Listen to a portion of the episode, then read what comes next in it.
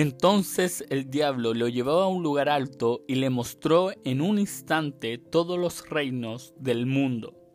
Sobre estos reinos y todo su esplendor le dijo, Te daré la autoridad porque a mí me ha sido entregada y puedo dársela a quien yo quiera. Así que, si me adoras, todo será tuyo. Jesús le contestó, escrito está, Adora al Señor tu Dios y sírvele solamente a Él. Dios nos moldea y talla internamente con personalidad, pensamientos, sueños, temperamentos, sentimientos, talentos y deseos. Dios nos hizo único. Nadie existió antes como tú, ni nadie existirá como tú, y nadie hoy existe como tú. Fuiste creado único para este momento único. Jesús fue tentado a ser diferente por el enemigo, fue tentado a ser falso, a encontrar su identidad en lo que él le hablaba o le tentaba. La segunda tentación a Jesús se refería a ser falso. Tú eres lo que eres por lo que tienes. Exacto, tú eres lo que eres por lo que tienes. Así que te daré autoridad sobre todos los reinos y su esplendor.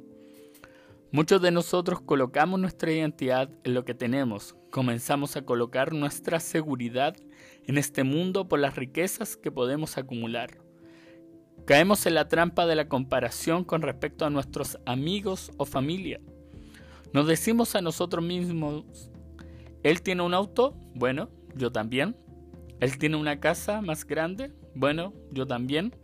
Y así es como comenzamos a compararnos y muy al fondo, muy al fondo de nuestro ser, de nuestro corazón, estamos teniendo como origen de nuestra seguridad el dinero y la riqueza.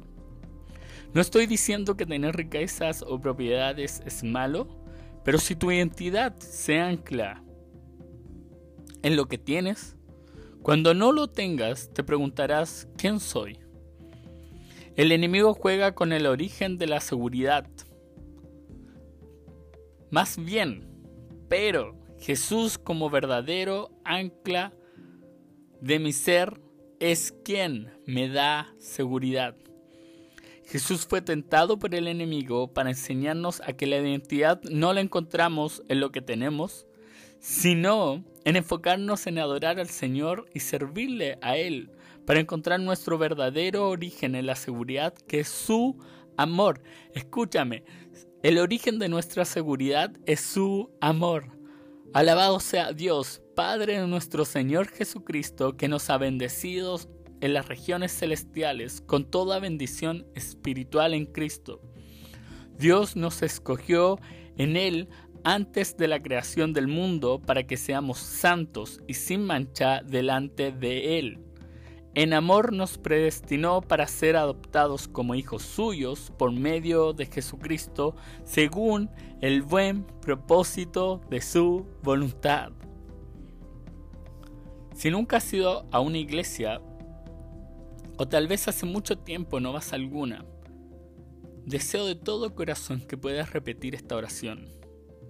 Créeme, va a cambiar tu vida, no solo a ti, sino a todos quienes estarán a tu alrededor. Comencemos. Jesús, tú viniste a la tierra a darme una vida en abundancia. Creo en ti. El día de hoy entrego mi vida y mi corazón a ti. Hoy te declaro como mi Señor y mi Salvador. Rescátame, te necesito. Amén. Ahora corre, conéctate, googlea, busca. Una iglesia cercana que esté llena de gracia y con un ambiente que dé vida. Compártele a alguien más este podcast si crees que lo necesita. Este podcast está hecho para ser compartido. Por último, mantente conectado. Que tengas un gran día. Adiós.